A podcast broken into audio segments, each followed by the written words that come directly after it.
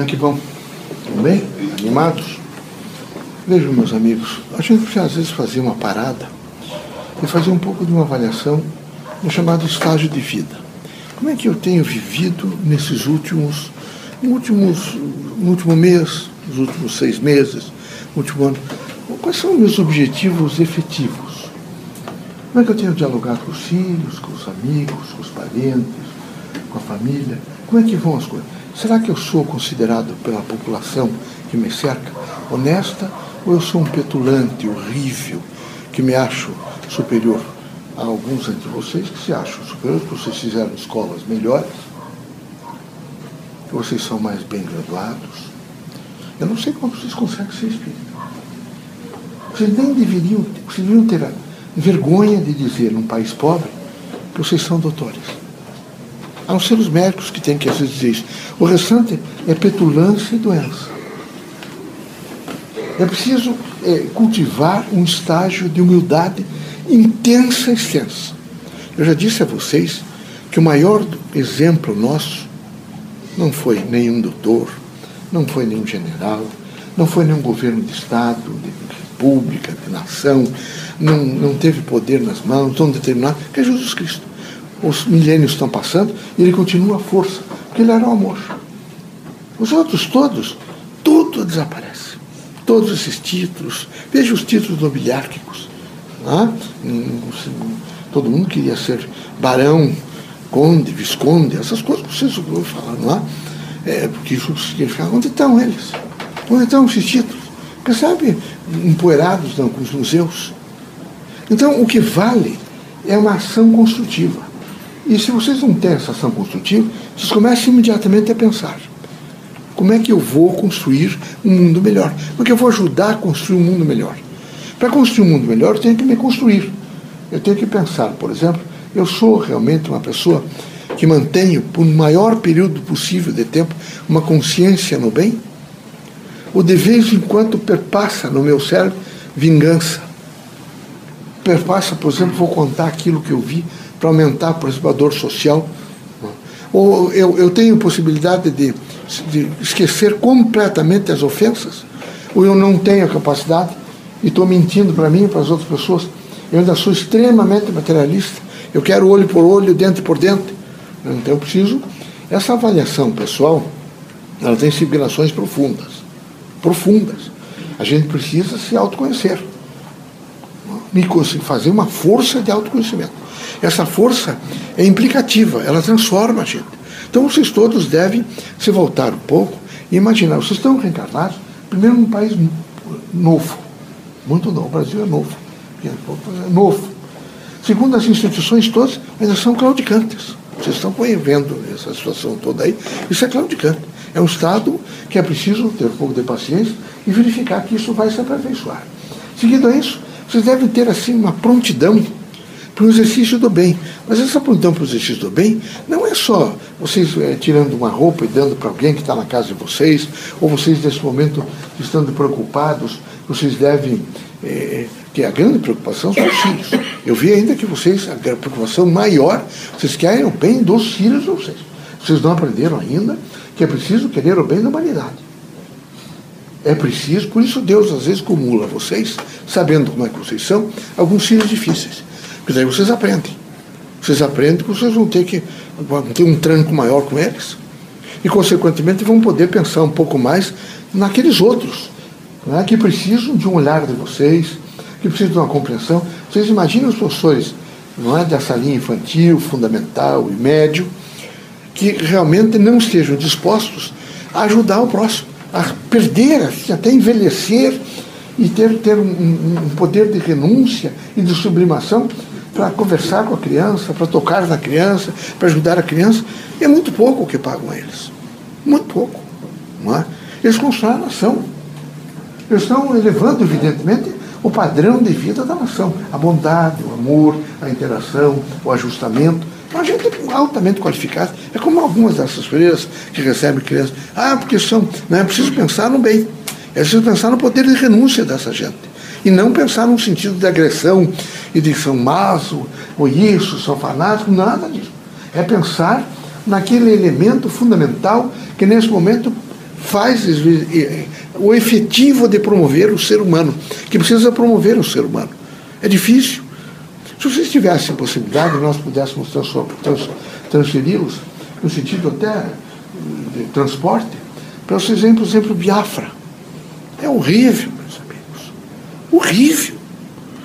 Mas não é longe Biafra, é, por exemplo, do Nordeste. Não é longe dali de, de regiões de Salvador.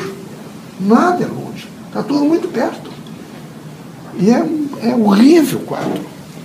Primeiro, não há higiene. Também não há uma higiene mental.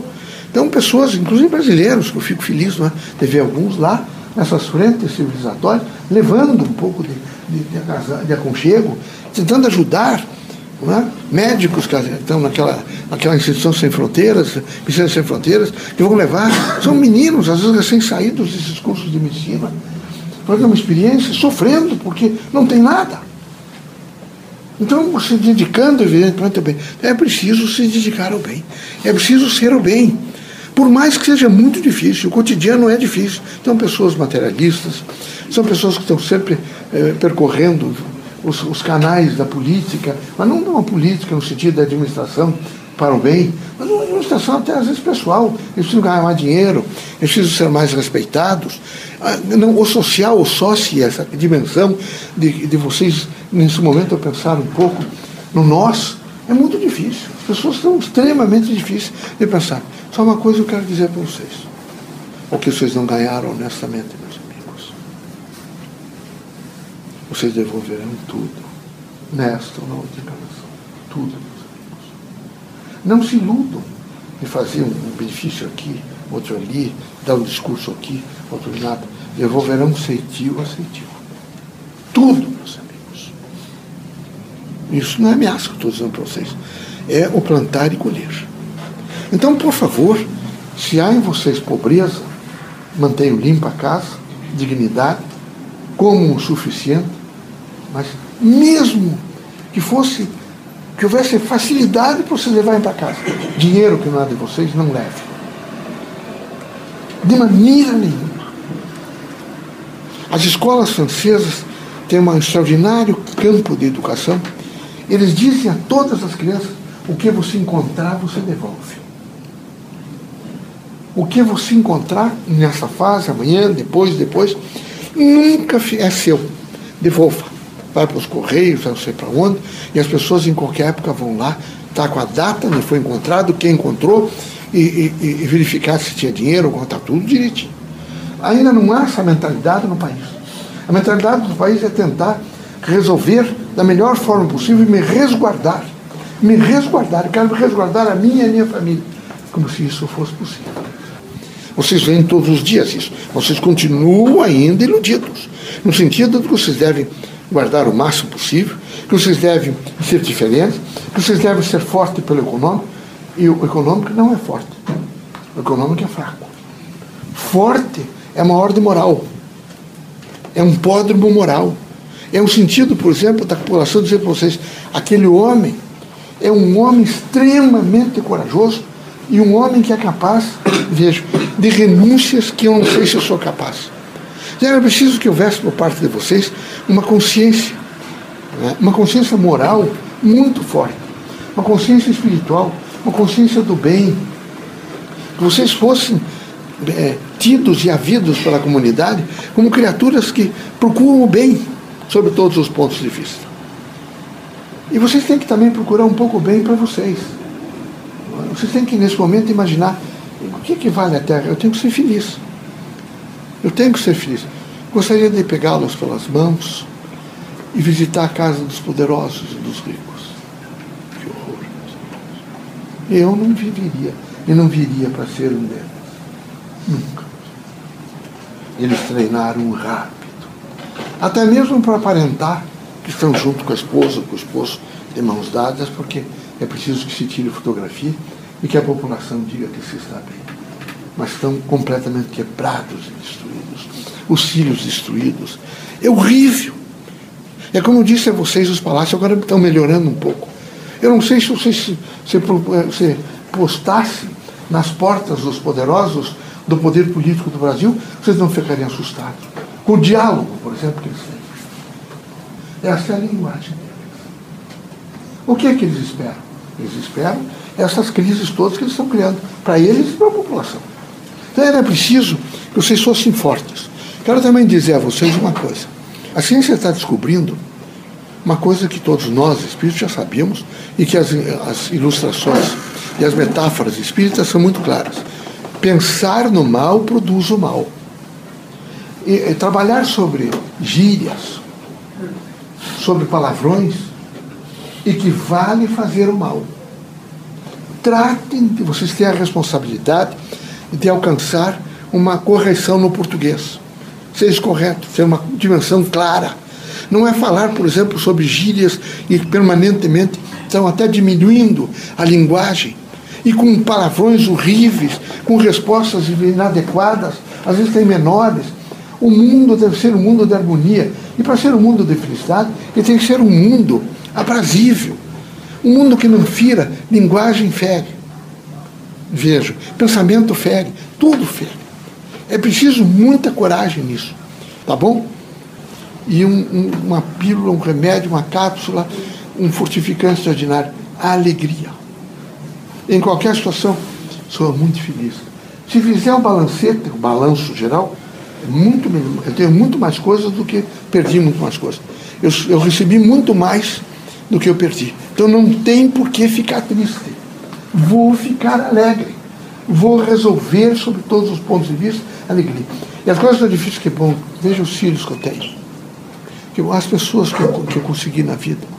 Que bom encontrar com as pessoas e abraçar as pessoas.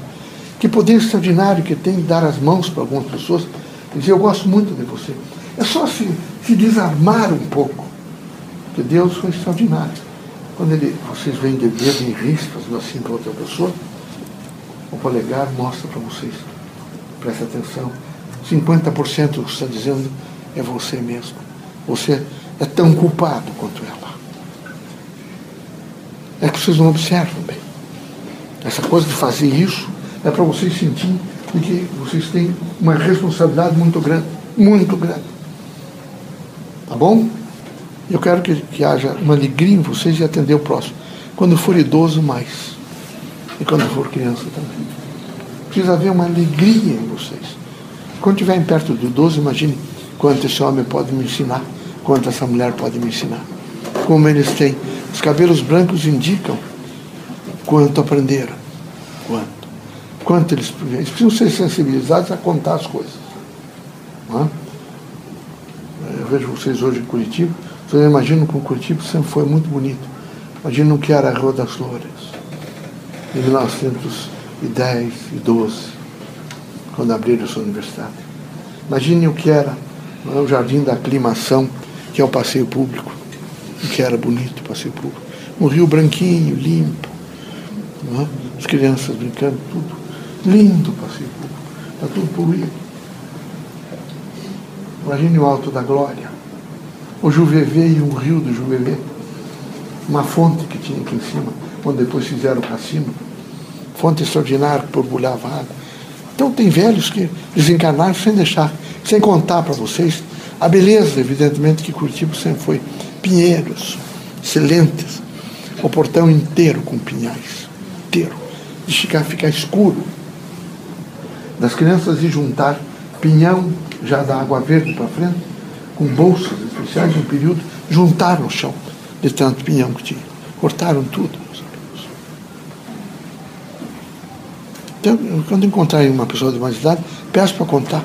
Conta também as coisas modernas, o bonde que tinha em Curitiba. Né? A Praça Tiradentes, que era muito bonita. Né? A rua aqui da Ban, vocês hoje chamam de Emiliano Perneta. Né? Aliás, o Emiliano merece isso. Mas chamava aqui da Ban. Né? a Radcliffe, que cortava aquilo ali, que era muito bonita, muito bonita. Pergunte um pouco, vocês conheciam a cidade de vocês? Não sei que mania de mudar nome de rua. Tem tanta rua, põe nome, põe, deixa os nomes antigos e põe em outros locais, até porque vocês conheçam a história, é? que é interessante. Sejam felizes.